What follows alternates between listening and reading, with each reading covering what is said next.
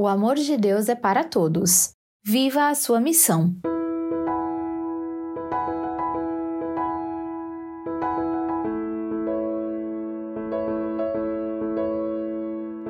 E o Senhor disse: Você se afligiu pela planta que não plantou, não fez crescer e que veio à existência e pereceu em uma noite. E eu não deveria ter compaixão de Nínive, a grande cidade em que há mais de 120 mil pessoas que não sabem discernir entre a mão direita e esquerda e muitos animais? Jonas 4, 10 e 11. Deus confrontou Jonas, pois sabia que ele se importava mais com seu país e com seu ministério do que em ter compaixão e amar as pessoas. A missão de Jonas era deixar a sua zona de conforto e segurança e ter uma atitude de amor, levando um recado de Deus a um povo inimigo, com o objetivo de salvar esta nação.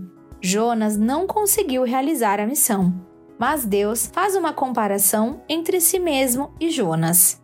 Ele nos faz pensar na ideia de contraste.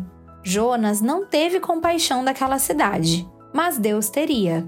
Essa ideia é o plano da salvação para a humanidade, ao enviar seu Filho único para a Terra, tirando-o do seu conforto e segurança para viver como homem entre os pecadores. Deus estava fazendo o que Jonas e nós não conseguimos fazer.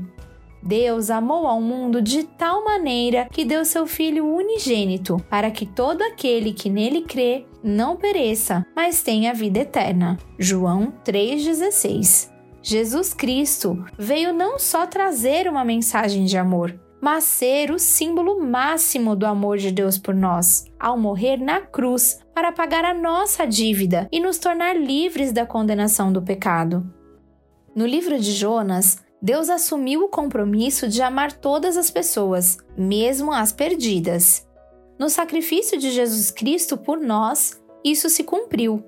Quando pensarmos em nossa missão, vamos olhar para Jesus. Vamos lembrar que ele voluntariamente se entregou a uma morte terrível, a fim de que nós não precisássemos mais temer a morte. Se fez isso por nós, então sabemos que a nossa missão de vida está nele. Nossa vida física nesta terra pode acabar, mas temos a certeza da vida eterna. Lembre-se, Jesus Cristo é a prova de que o amor de Deus é para todos. Viva essa missão!